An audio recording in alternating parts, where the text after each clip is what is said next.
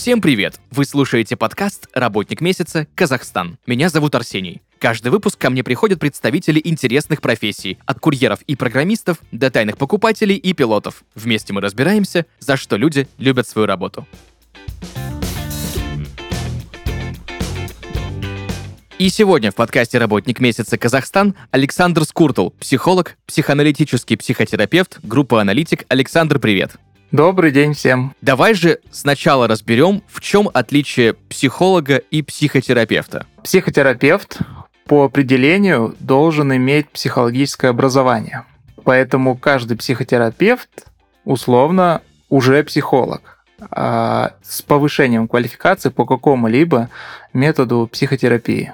Ну, а психолог не обязательно должен быть психотерапевтом. Да, психолог это человек, который закончил базовое высшее образование, имеет соответствующий диплом, он имеет право консультировать, проводить консультации по, соответственно, психологии. То есть люди к нему могут обратиться по каким-либо вопросам, и с точки зрения науки он может им что-то транслировать, но проводить какие-то корректирующие процедуры, терапевтизировать он не имеет права. А часто ли вообще, в принципе, психологи, о которых мы часто слышим, многие к ним ходят, вот часто ли эти психологи еще и психотерапевты? Или это довольно редко встречается? Хм, ну, так сложно сказать, потому что это зависит все-таки от того, где конкретный человек э, живет, к кому он обращается очно, и к кому он обращается в онлайне. Да? Вот такой статистики-то как раз нашему пространству очень не хватает. Рынок совершенно дикий, до сих пор никак не мониторится, не регулируется, нет закона о лицензировании работников помогающих направлений, как это называется. Вот, э, поэтому это может быть только сказано на вскидку. То есть э, даже по каким-то площадкам, где выставляются объявления о психологической помощи, то есть даже там это будет не совсем корректно, потому что это будет не репрезентабельная выборка, не презентативная, потому что на таких каких-то общих площадках, где в принципе все объявления по, там, по услугам, по продажам, там чаще выставляются более начинающие и менее квалифицированные специалисты. Кто уже опытный и ну, как бы подходит под такое звание настоящий психотерапевт, они на таких площадках не выставляются, и им это не требуется. И, соответственно, вот э, крайне сложно сказать, какой процент являются не психологами даже по критерию диплома, затем являются просто психологами, а потом уже являются психотерапевтами с каким-либо повышением квалификации. И есть четвертая такая категория, это вот уже прям психотерапевты сертифицированные и аккредитованные какой-либо профессиональной организацией, организации достаточно авторитетные, вот таких э, еще меньше. И какое их соотношение, опять же, и по каким критериям, ну, какую область мы берем, сложно сказать. Но очень много. В СНГ, по советском пространстве, очень много специалистов первых двух категорий. Критически много. То есть их должно быть намного меньше, но их много как человеку, который ищет себе квалифицированного специалиста, понять, что тот специалист, который вот рекламируется и там предлагает свои услуги, не имеет достаточных компетенций? Самое простое — это, конечно, изучить документы об образовании и изучить позиционирование самого специалиста в сети. Но с другой стороны, я сам как психоаналитический психотерапевт могу сказать, что если у меня обращающийся запросит какие-либо документы, кроме тех, которые опубликованы уже мною самостоятельно, я их не предоставлю, потому что это уже противоречит некоторым а, принципам психоаналитической психотерапии. С другой стороны, те документы, которые я сам опубликовал, то есть я обычно на такие запросы говорю, что все, что вы, вам следует обо мне знать, оно уже есть вот на том или ином ресурсе, допустим, на B17. Ничего другого. Некоторые идут намного дальше, да, то есть там э, спрашивают документы, подтверждающие либо информацию о том, прохожу ли я супервизию. Вот эти данные я уже не предоставляю. А то, что есть э, на, на сайтах, вот э, дипломы, дипломы они есть. Но опять же, в в нашем пространстве и диплом может очень мало значить. Хотя это, ну, все равно уже лучше, чем ничего. То есть узнавать образование полученное, смотреть на активность, смотреть на позиционирование. Позиционирование — это очень важно. В нем должно быть как можно меньше э, категоричности и то, что мы называем всемогущество. Наверное, вам даже так понятно. Это вообще термин, но он используется, ну, как основывается на обычном слове, и думаю, оно понятно, что подразумевается под всемогуществом. Александр, ты несколько раз упомянул психоаналитического психотерапевта. А кто такой психоаналитик? Начнем с того, что есть э, психоанализ. С начала 20 века Фрейд э, работал, развил, они в Вене основали психоаналитическое общество. Это метод э, терапии, это наука о бессознательном, герменевтическая дисциплина. То есть прикладная, это можно искусство с помощью психоанализа интерпретировать. И они поняли, что для того, чтобы... Ну, мы берем теперь, значит, э, психотерапевтическое приложение психоанализа. Они поняли, что далеко не каждый, кто прочел психоанализ, кто его как-то изучил, может стать психоаналитиком. То есть необходим там масса критериев. То есть человек должен пройти собственный психоанализ. И что такое пройти собственный психоанализ, тоже пришлось определять. Это сотни часов личного анализа, потому что иными способами передать понимание э, работы э, всех бессознательных механизмов, так как они, ввиду того, что они как раз бессознательные, крайне сложно. Ну и плюс там должны быть как раз академические часы, участие в симпозиумах, э, конференциях и так далее. И сформировалась в рамках Международного психоаналитического общества первого,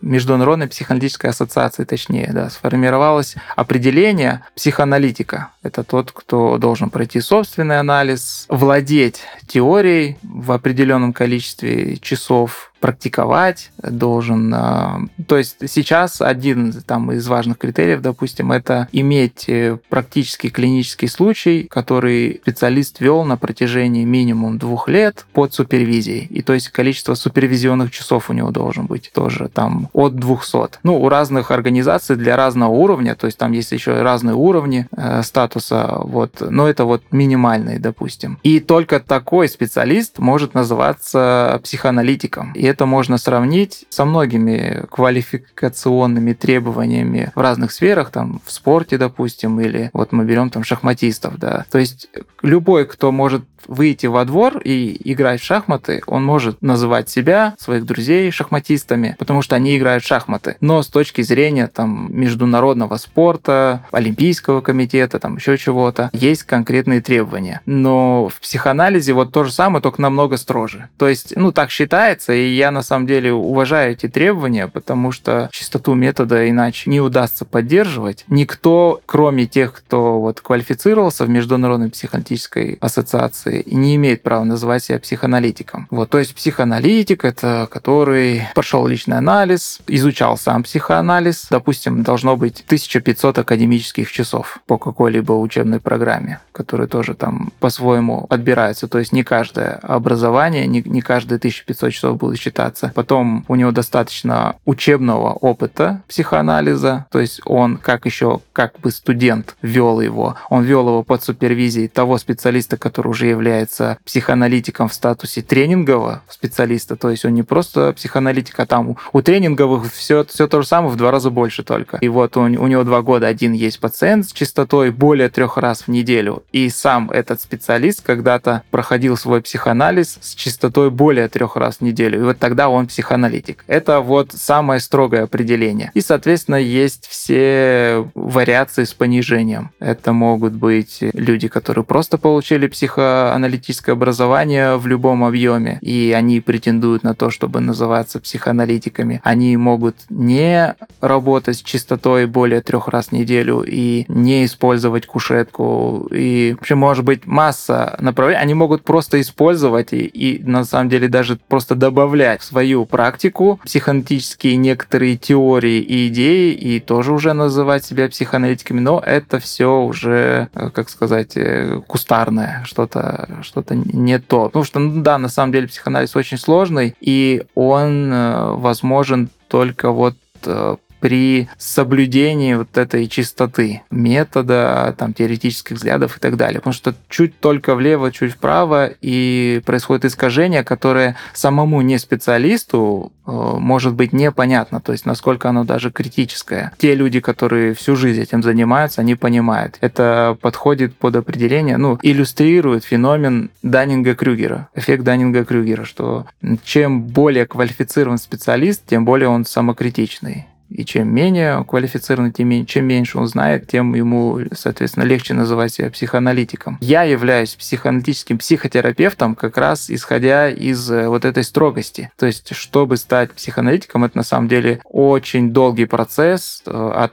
8-15 лет в среднем. У некоторых уходит и по 30. Обучение. Вот прохождение всех этих этапов квалификации. Угу. Да, то есть это кто-то начинает с личного анализа, кто-то ходит 5 лет, кто-то ходит 10 лет. Но с учетом того, что он должен быть минимум 3 раза в неделю, желательно 4-5, то, ну, хороший анализ, там, 5 раз в неделю, вот 5 лет, 5 раз в неделю, это неплохо, да. Может параллельно учиться. Кто-то после этого начинает учиться. Ну, люди, кто-то приходит как пациент изначально, они, может быть, и не намереваются э, становиться. Потом они понимают, что, ну, они втянулись, понравилось, они поняли, они начинают потом учиться. Кто-то сначала учится, терапевтизирует, потом понимают, что им нужен как раз настоящий психоанализ. Они проходят психоанализ и потом начинают носить свои случаи на супервизию, вести вот, эти, вот этих пациентов, которые тоже нужны э, квалификация для квалификации. Э, по ним пишется работа, они периодически выставляются, эти клинические случаи, это называется клинические случаи, и вот они постепенно набирают все эти часы, они становятся кандидатами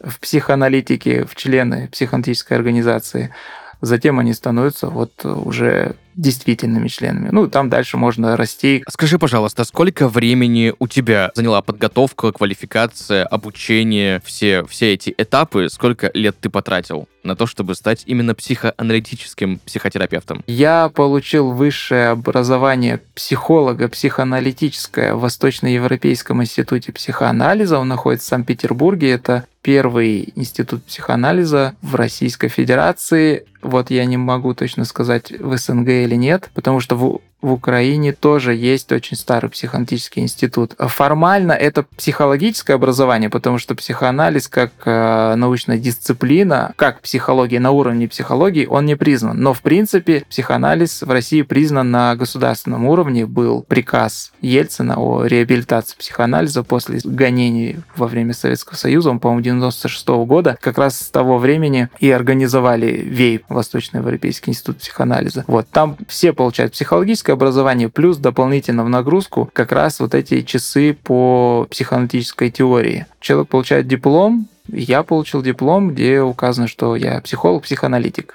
через дефис. Вот с точки зрения, опять же, международной психоаналитической организации как главной ассоциации, это не делает меня психоаналитиком и даже психоаналитическим психотерапевтом, но это послужило началом пути. И чем больше человек погружается вот в э, моей профессии в это, тем больше он понимает, что нужно ну, гораздо больше для того, чтобы... И с того момента это только начало. По идее, это только начало. То есть с того момента начал работать как психоаналитический психотерапевт, а, но это было только началом не знаю, становления. Вот, потому что с этого момента только начинается практика, супервизия на, на постоянной основе э, и участие во всяких этих семинарах и так далее. И э, с этого момента можно подать заявку в какую-либо, это очень важно, это крайне необходимо. Да, один из критериев, кстати, к тому, как выбирать специалиста, желательно, ну, на самом деле, деле я бы выбирал только так, чтобы был не только документы об образовании, но и статус в какой-либо профессиональной организации. Ну и чем она авторитетнее, тем лучше. То есть э, специалист должен быть членом какой-либо профессиональной психотерапевтической организации, если мы говорим сейчас о всех видах. Но с того момента, когда есть диплом, уже можно подать хотя бы на минимальный статус профессиональную организацию. И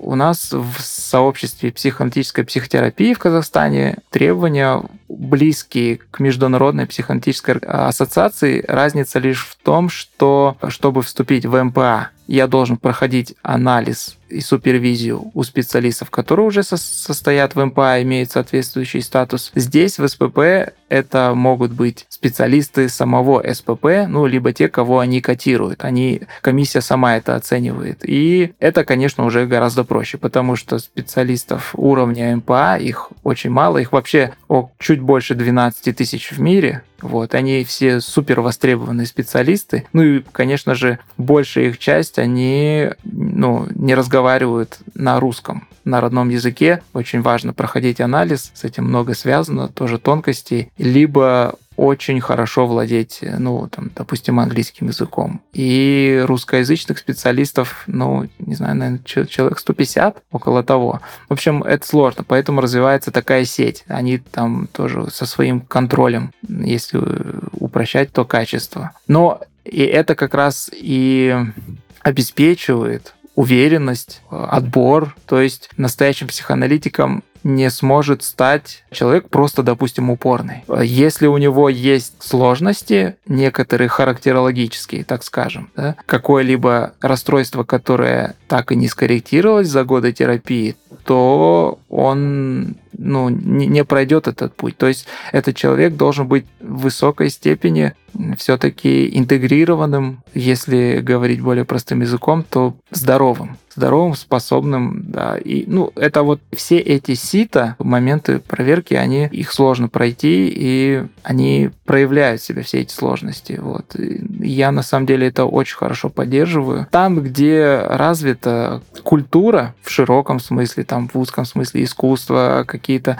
вот, э, в принципе, развитая культура, она характеризуется наличием объединения профессиональных и выделения там всяких критериев. И когда мы говорим о сфере деятельности, которая касается напрямую психического здоровья, то тут должно быть наиболее, ну, как в медицине, допустим, в медицине очень строгие требования, и это же тоже все оправдано. И когда этот рынок не регулируется, вся эта область, то он и может не развиваться или развиваться как-то дико. Есть понятие дикий психоанализ. Вот он как раз о том, что без, без какого-то надзора люди начинают практиковать, использовать, трактовать по-своему, даже трактовка по-своему, без э, глубины понимания бессознательного и теории, а, оно уже несет ущерб как развитию науки, так и ну, вот, практическому ее приложению.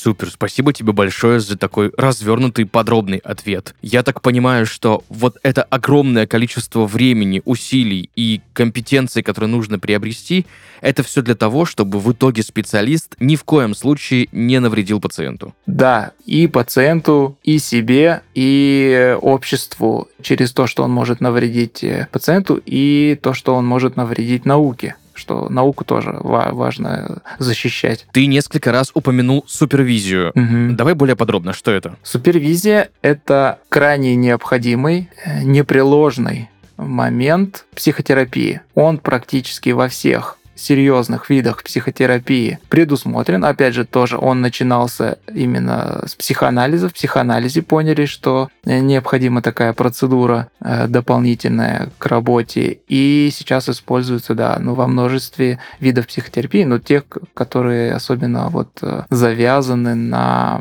более-менее длительной работе, на затрагивании там характера, психокоррекции. Супервизия это более, если простым языком говорить, это когда специалист, который практикует с тем или иным пациентом или группой пациентов, он приносит эти клинические случаи на, может быть, это грубо, мы просто используем, да, слово супервизия, приносит на супервизию, но что это? Это является какой-то оценкой, взглядом со стороны, э, курированием, вот, э, неким даже эдвайзерством а, то есть специалисту, который намного более опытный, но и он должен быть обязательно, конечно, опытный, он, в идеале он должен иметь статус вот как раз э, психоаналитика супервизора, то есть там у него все должно быть в два раза больше. Но самое главное, что это в любом случае взгляд со стороны. Можно и ходить еще и на интервизию. Интервизия тоже важна. Интервизия это когда просто другие специалисты такого же уровня или даже, может быть, меньше, они собираются вместе, и, или это один может быть специалист, ну или в группе, и там представлять случай, потому что один человек никогда не может видеть все, не, не может понимать все. Плюс у него, разумеется, есть свое собственное бессознательное, которое определяет наше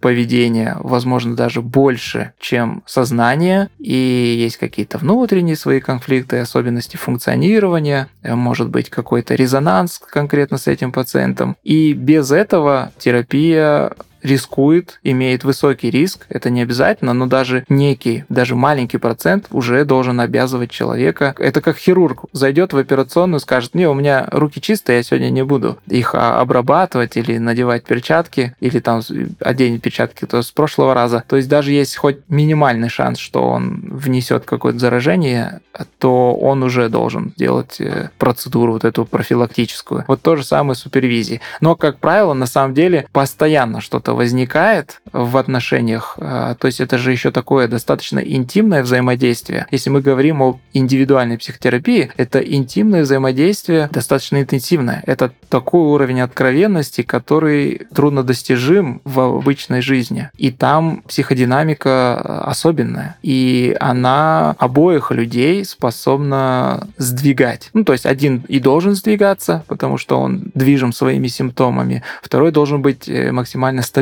Но при, при такой динамике это крайне сложно, и поэтому очень важно ходить на супервизию и приносить, приносить эти клинические случаи вместе, смотреть. Иногда супервизор даже может и не сделать каких-то значимых интервенций, по поводу проводимой работы, но из-за того, что сам специалист на постоянной основе или в конкретной сессии супервизионной, он идентифицируется с э, супервизором, он сам может благодаря этому на случай посмотреть иначе. Вот. Ну а когда это на постоянной основе, то это в принципе формирует вот такую внутри специалиста способность к более качественной рефлексии происходящего. Опять же, заслуга профессиональной организации к тому, что они следят, они требуют, они делают это, ну, действительно непреложным моментом обязательно. Должно быть у каждого специалиста в неделю столько-то часов супервизии. Тот специалист, который не является членом профессиональной организации, он может просто отучиться, просто работать. Почему многие не ходят на супервизию, потому что это как э,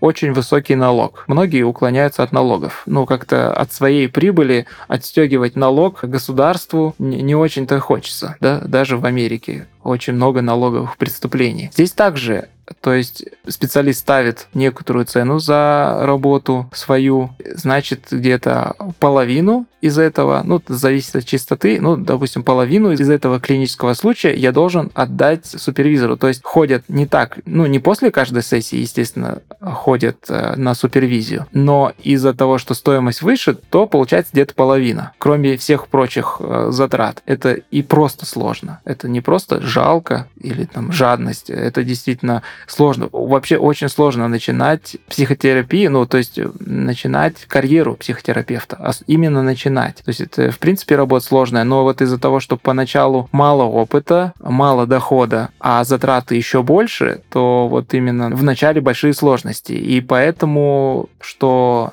неплохо. Появляется масса сервисов, которые помогают начинающим специалистам, да, это, это хорошо. Но они, они, у них тоже, конечно, разный подход, они тоже не всегда понимают глубину. Но тот же Ясно, это, например, один из э, таких известных примеров, который, с одной стороны, да, они молодцы, они следят за качеством, с другой стороны, по незнанию они вмешиваются в процессы уже психотерапевтические, и это мешает. Ну, не всем видам направлениям, далеко не всем, конечно. Александр, а расскажи, пожалуйста, пожалуйста, кто такой группа-аналитик? Э, группа-аналитик — это группа-анализ. Есть такое направление психотерапии, группа-анализ, то есть групповой анализ. Это приложение теории психоанализа, который изначально является индивидуальным методом терапии и изучения индивидуальной психики, к значит, групповым процессам, групповой психики. То есть проведение психоанализа в измененном, в некотором измененном виде в формате группы, где используется, в общем, аналог свободных ассоциаций. Если в индивидуальном психоанализе используются свободные ассоциации как способ э,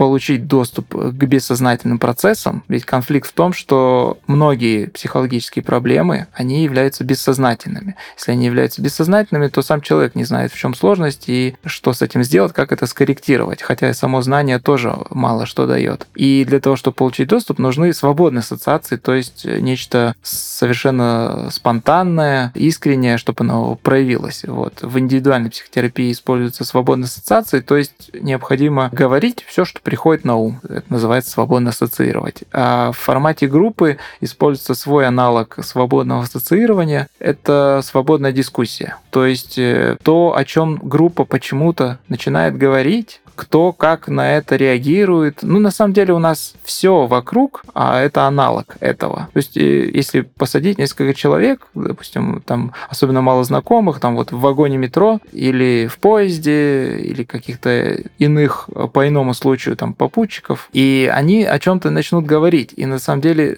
все это можно анализировать. Почему именно эта тема? Почему этот человек на нее отреагировал так? Или на этого человека? А кто, почему кто-то не участвует и так далее? Далее. Это все групповые бессознательные процессы, в котором проявляется и личное бессознательное, уже нечто групповое, и каждый, ну вот как есть э, этот, э, мне сейчас просто на ум пришло, если там вот взять 10 крыс, то одна крыса станет королем, а одна крыса станет э, изгоем. Ну, это, конечно, очень грубый пример. И если 10 таких выборок взять, в каждой выборке будет крыса-король и крыса-изгой, которая там будет последняя есть, а король будет первый есть. Потом, если взять 10 королей, посадить их в еще одну группу, то там тоже образуется свой король и свой, своя крыса-изгой. Это как бы о том, что есть некая, а, это называл Фокс, э, матрица, именно психическая матрица. То есть она в любом случае есть.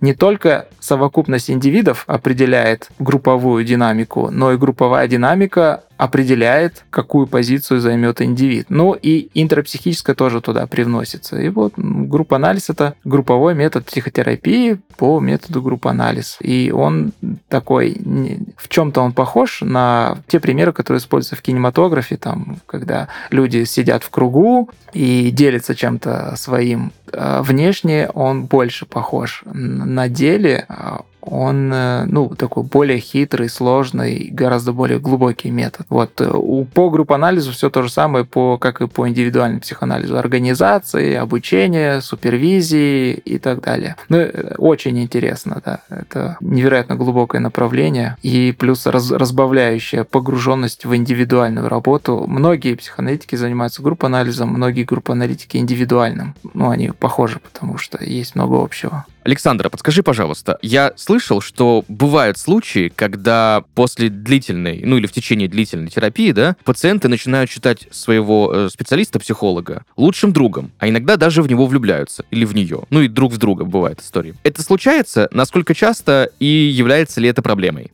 Такое, безусловно, случается. Имеется несколько понятий, используемых для описания подобных процессов в психоаналитической психотерапии, в психоанализе. Есть положительный перенос, есть эротический перенос и есть эротизированный перенос. Да, это все процессы. Они рассматриваются на самом деле не как результат взаимодействия именно вот если в моем случае это происходит, я никогда это не рассматриваю как что дело во мне, а дело в том, что ну это тоже проявление, проявление особенностей психики, характера человека, если хотите, его симптоматики, зависит от того, насколько это сложно. То есть, ну, на самом деле, э, психотерапевт ведь является принимающим. Вот, он является принимающим, и это безусловное правило, в принципе, в помогающих направлениях, даже в медицине. То есть, если там пациент приходит даже к тому же конкретному какому-то врачу, тот его будет с порога там критиковать, ругать и так далее, показывать, что он не хочет э,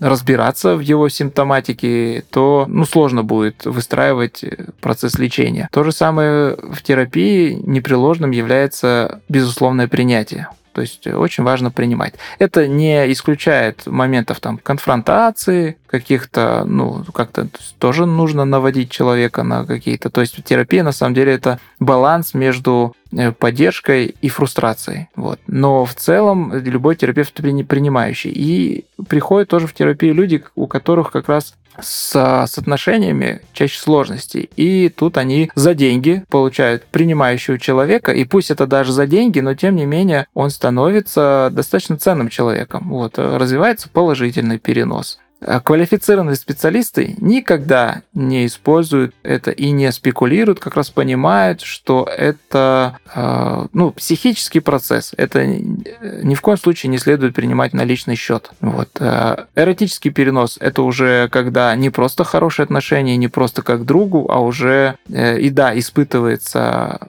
романтические чувства, любовь, появляется некая увлеченность. Эротизированный – это когда уже прям откровенно хочется секса, когда пациент хочет именно полового контакта со, со своим терапевтом. Такое тоже бывает. В нашем направлении с этим работают. Исследуется, конечно, то, насколько терапевту удается с этим справляться, насколько ему с этим окей. Если совсем сложно, ну, это чаще касается эротизированного переноса, то пациент могут передать. А так, в принципе, это продолжают исследовать. На самом деле, если терапевт достаточно квалифицированный и устойчивый, то этот момент, он проживается, и проживается как раз очень положительно. Потому что, ну, многие люди, да, они э, сами не, не хотя ищут зависимость. Они ищут зависимость от какой-то такой устойчивой, помогающей доброй фигуры, и далее потом никак не развиваться. Вот, а все, я нашел этого человека, вот, в, в как бы впадая в зависимость э, в отношениях с ним, и все. Но терапия это не жизнь сама, сама по себе. Это то, та область, которая помогает обрести адаптационные возможности для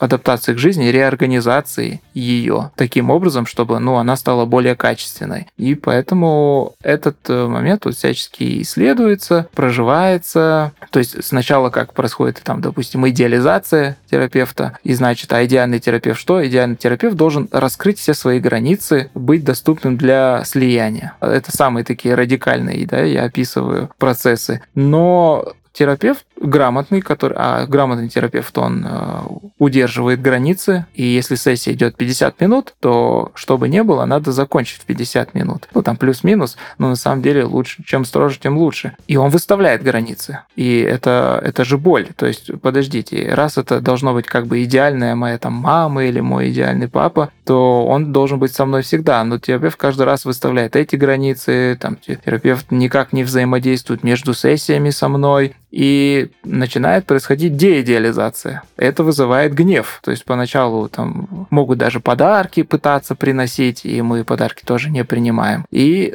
появляется гнев. Это уже ну, смена динамики, это уже динамика. Любая динамика – это хорошо. И этот момент тоже проживается, и постепенно все устаканивается, и человек принимает, что терапевт – это только терапевт, а вот себе партнера надо где-то найти в жизни. Но опять же, это очень упрощенно, не знаю, меня бы многие коллеги камнями, наверное, закидали. Но тем не менее, любая популяризация науки, она невольно идет через это. Но с, с пометками, что все глубже, интереснее, интенсивнее, разнообразнее, вот э, можно, можно так э, говорить, пытаться объяснять. Слушай, спасибо тебе большое, потому что я, честно, для себя э, сегодня довольно много интересного узнал о каких-то вещах, о которых даже, ну, правда, не задумывался. Александр, Скажи, пожалуйста, почему до сих пор многие негативно относятся к психологам и считают терапию ненужной? Ой, факторов очень много.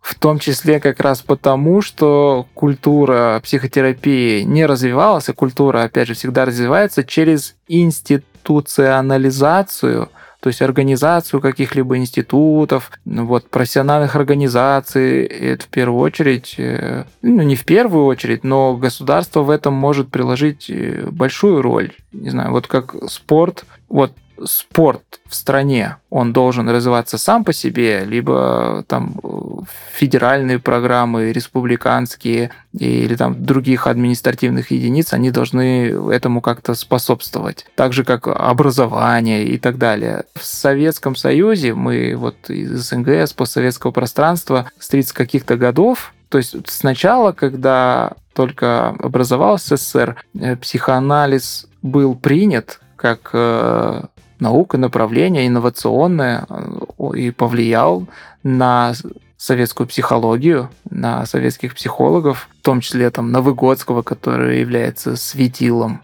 психологии и педагогики. Но затем там переменились настроения, психоанализ в целом запретили. Вот вообще они могли вот так раз и зарубили. И долгие годы, опять же, вот до 90, по-моему, это был 96 год, когда Борис Николаевич принял закон, э, это направление в принципе никак не развивалось. Ну а так как психоанализ в целом задал тренд на развитие многих видов психотерапии, именно психотерапии, а не психиатрии, не лечебниц каких-то, не вот этих строгих диагнозов, а когда э, пытаются справиться с психологическими проблемами, психологическими способами, без излишней стигматизации, то вот наше все пространство вообще никак не развивалось, в то время как на Западе это это все интегрировалось. Я не знаю, психоанализ оказал огромнейшее влияние на развитие многих-многих направлений гуманитарных э, в США, в том числе на маркетинг. Вот огромная часть, очень значимая, это крайне сложно оценить, но очень значимая часть развития бизнеса США, она как раз из, возникла из-за проникновения психоаналитических идей в маркетинг, и маркетинг обеспечивал, ну, то, что он должен обеспечивать для бизнеса, да, для его продвижения, позиционирования, э, использования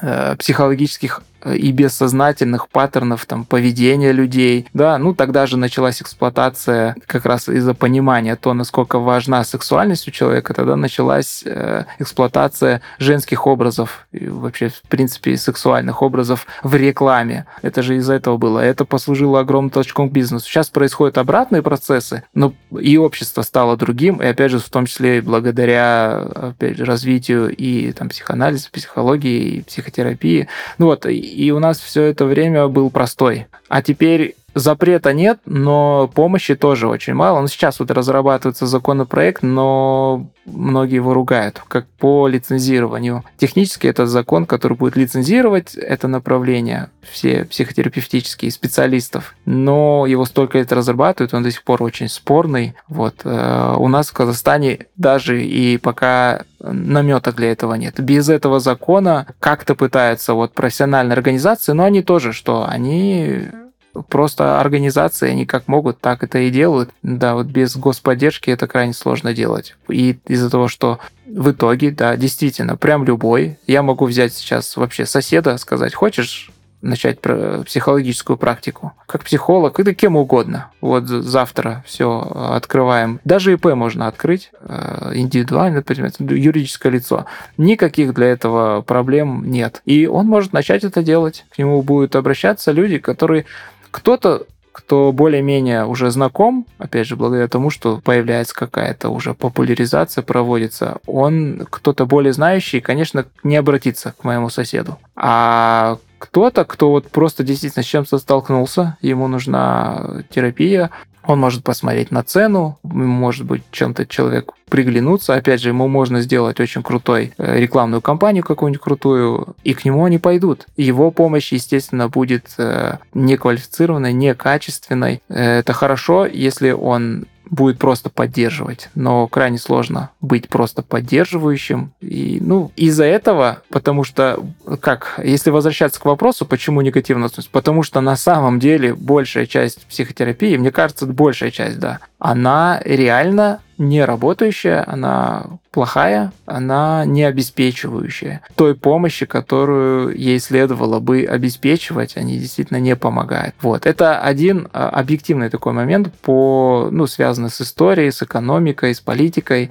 Другой момент – это, естественно, страх, страх э, своего бессознательного, страх слабости, э, желание, стремление к всемогущему контролю, ну, всякие, всякие психологические защиты. Ну, касается токсичной маскулинности, то есть э, большинство мужчин, которые гендерно такие, так воспитаны, сформированы по принципам отрицания какой-либо слабости, и, естественно, пойти и кому-либо делиться, они, ну, это все критикуют, им это не симпатично, и они даже нападают. Ну, естественно, все, кто позволяет себе такое, вызывает у них зависть, и они начинают еще пытаться их переубеждать, зачем э, вам это. Люди старой закалки, то же самое. Они справлялись без этого, и теперь обращение к, э, к мозгоправам вообще к мозгоправам. Для них это тоже какое-то проявление слабости. На самом деле глубин, на глубинном уровне это, конечно же, зависть.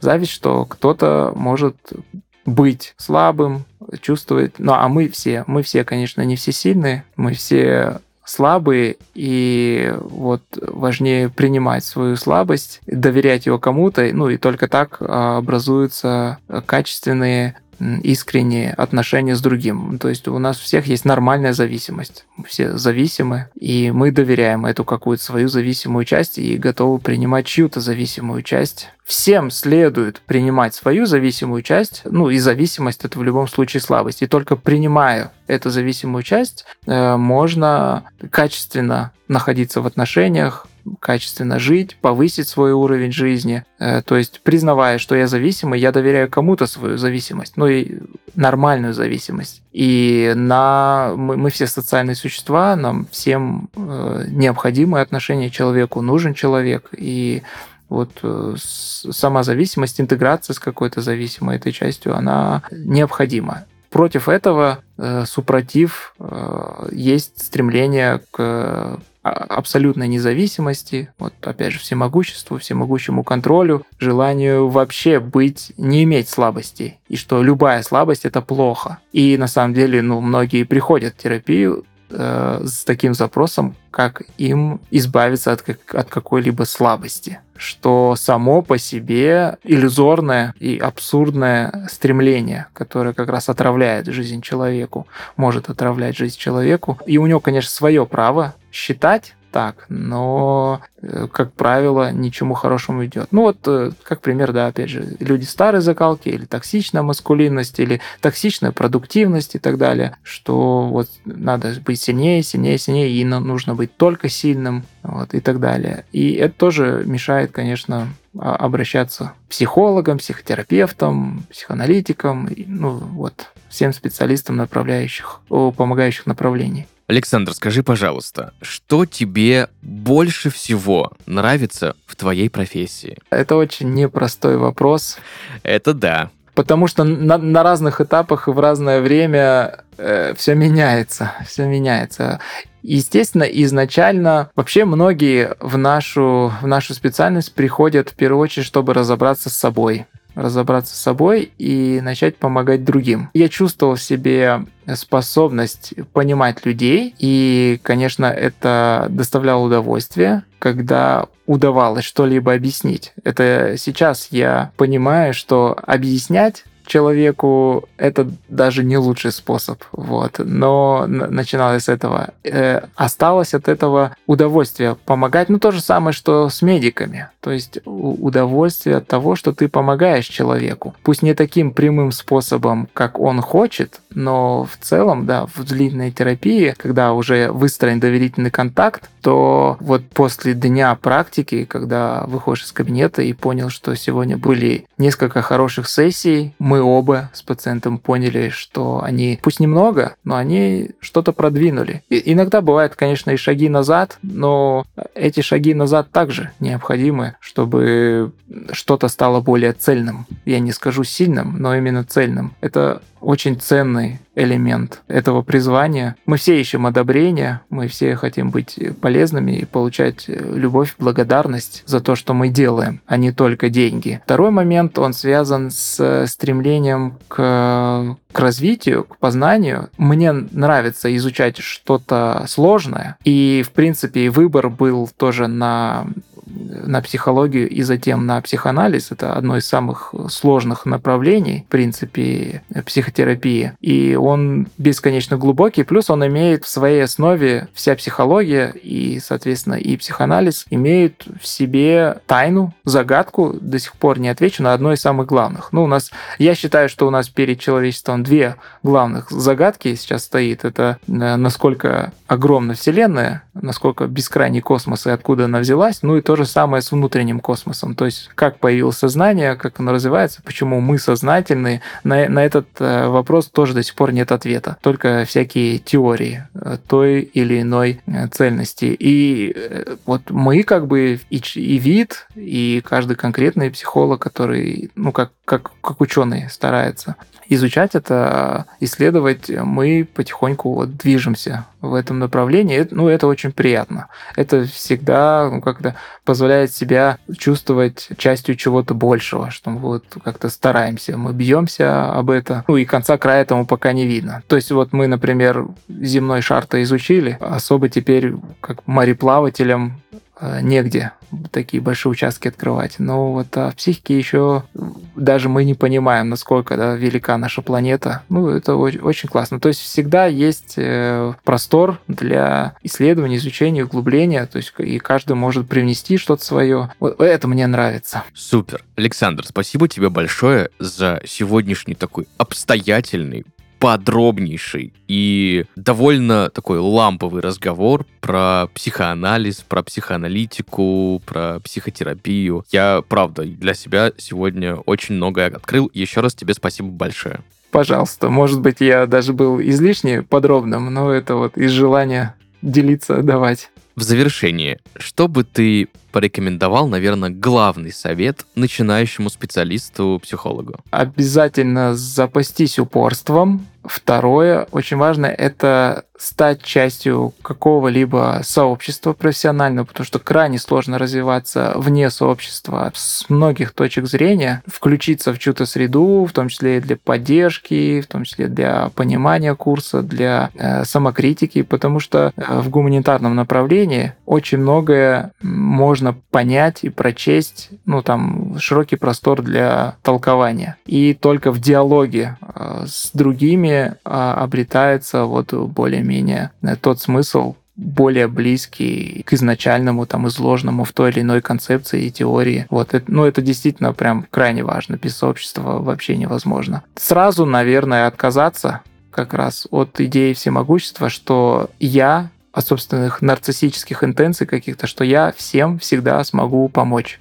и что я некий спаситель. Нет, к сожалению, это не так, и чем раньше это будет э, понято и принято, тем меньше тяжелых ударов будет со стороны практики, и тем легче будет удержаться, потому что многие уходят на этом этапе, когда они сталкиваются вот с какими-то такими сложностями, что у них якобы что-то не получается. Это вот такой удар по нарциссичности. Помочь можно далеко не каждому, и особенно на ранних этапах. Но тем не менее, э, мы, нам всем следует заниматься терапией, э, как мы можем.